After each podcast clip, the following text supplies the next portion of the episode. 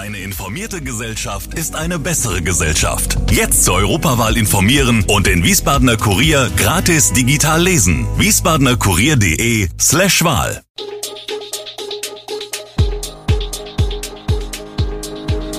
Gude, unser morgendliches News Update. Das Wichtigste aus Wiesbaden für Sie im Überblick. Guten Morgen aus Wiesbaden an diesem 27. Juni. Zwei Menschen sterben bei Autounfall, Zahl der Verkehrsunfälle um mehr als 10 Prozent gestiegen und G7 kündigen Infrastrukturinvestitionen an. Das und mehr hören Sie heute im Podcast. Eine 57-jährige Frau und ein 63-jähriger Mann aus Wiesbaden sind am Samstagabend bei einem Unfall auf der Schiersteiner Brücke ums Leben gekommen.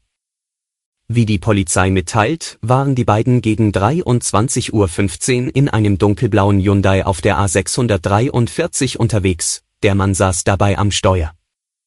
Das Auto soll nach Zeugenaussagen mit deutlich überhöhter Geschwindigkeit unterwegs gewesen sein. In Höhe der Verschwenkung auf der Schiersteiner Brücke verlor er die Kontrolle über sein Fahrzeug. Dort gilt Tempo 40. Das Auto wurde über die Leitplanke geschleudert, kollidierte auf der Gegenfahrbahn mit einem entgegenkommenden Opel Corsa einer 26-jährigen Mainzerin und blieb auf dem Autodach liegen. Ersthelfer versuchten, die Insassen aus dem Hyundai zu holen. Das Auto war aber durch den Unfall derart deformiert, dass dazu technisches Gerät erforderlich war, wie die Feuerwehr mitteilte. Anschließend wurden die 57-jährige und der 63-jährige durch den Rettungsdienst behandelt. Ihre Verletzungen waren aber so schwerwiegend, dass sie noch an der Unfallstelle verstarben. Die Corsa-Fahrerin wurde durch den Unfall leicht verletzt und in ein Krankenhaus eingeliefert. Die Zahl der Verkehrsunfälle in Wiesbaden ist im Jahr 2021 um mehr als 10 Prozent gestiegen. Das geht aus der Unfallstatistik des regionalen Verkehrsdienstes der Polizeidirektion Wiesbaden hervor waren es im Jahr 2020 noch 7520 Unfälle, erhöhte sich diese Zahl im Jahr 2021 auf insgesamt 8313 Unfälle. Die Polizei sieht als Hauptgrund die Lockerungen der Corona-Maßnahmen, wodurch ein höheres Verkehrsaufkommen zu verzeichnen war. Dennoch betonen die Beamten, liegen die Zahlen deutlich unter denen von 2017 bis 2019, als es knapp unter bzw. über 9000 Unfälle gab. Mit mehr Unfällen im Jahr 2021 hat auch die Zahl der Personenschäden zugenommen. Bei 960 Unfällen haben sich 1212 Menschen verletzt und damit rund 100 mehr als im Vorjahr.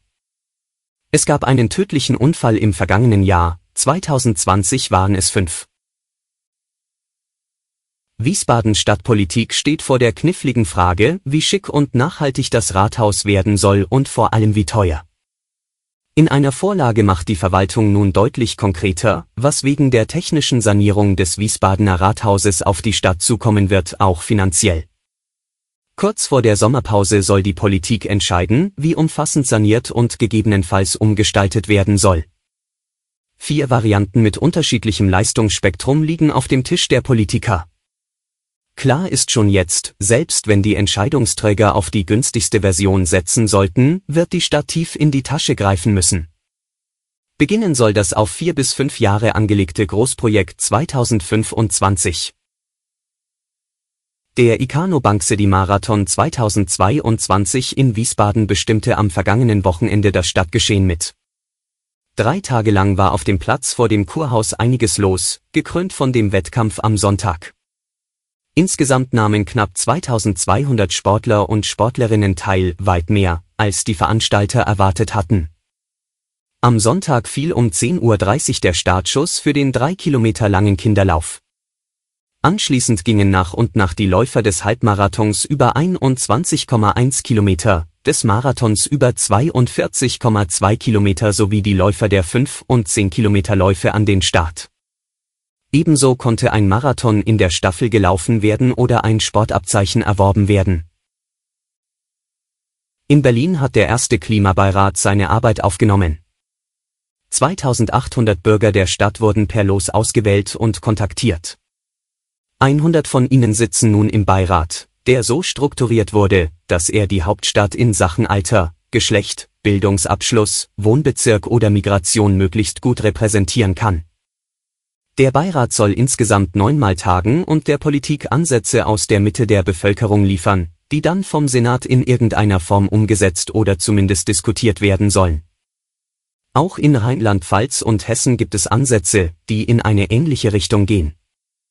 Auch hier soll der Klimaschutz in der Gesellschaft verankert und für mehr Akzeptanz gegenüber möglichen Maßnahmen gesorgt werden, Grundsätzlich sei ein Klimabeirat auch für Rheinland-Pfalz denkbar und umsetzbar, findet der Sprecher des Ministeriums für Klimaschutz, Umwelt, Energie und Mobilität in Rheinland-Pfalz, Jan Budde. Durch diesen Prozess könne von einer höheren Akzeptanz von klimapolitischen Maßnahmen ausgegangen werden, so Budde. Bundeskanzler Olaf Scholz hat beim G7-Gipfel im oberbayerischen Elmau eine weltweite Initiative für Infrastrukturinvestitionen der G7 angekündigt. Damit sollen Investitionen etwa für Klimaschutz im Energiesektor und im Gesundheitsbereich ermöglicht werden. Insgesamt soll die Initiative 600 Milliarden Dollar umfassen Allein die USA werden 200 Milliarden Dollar an öffentlichen und privaten Mitteln bereitstellen, das Team Europe will 300 Milliarden Euro geben. Diese Summe aus staatlichem und privatem Geld sei bis 2027 vorgesehen, sagt die Präsidentin der Europäischen Kommission Ursula von der Leyen. Mit den zusätzlichen Investitionen wollen die G7 Demokratien dem wachsenden Einfluss von China und Russland und anderen autokratischen Staaten in den Entwicklungsländern entgegentreten im Ukraine-Krieg hat Russland unterdessen mit Chewierodonetsk eine weitere Stadt im Osten einnehmen können. Alle Infos zu diesen Themen und noch viel mehr finden Sie stets aktuell auf wiesbadener-kurier.de. Gude Wiesbaden ist eine Produktion der VRM von Allgemeiner Zeitung, Wiesbadener Kurier, Echo Online und Mittelhessen.de. Redaktion und Produktion die NewsmanagerInnen der VRM. Ihr erreicht uns per Mail an audio.vrm.de.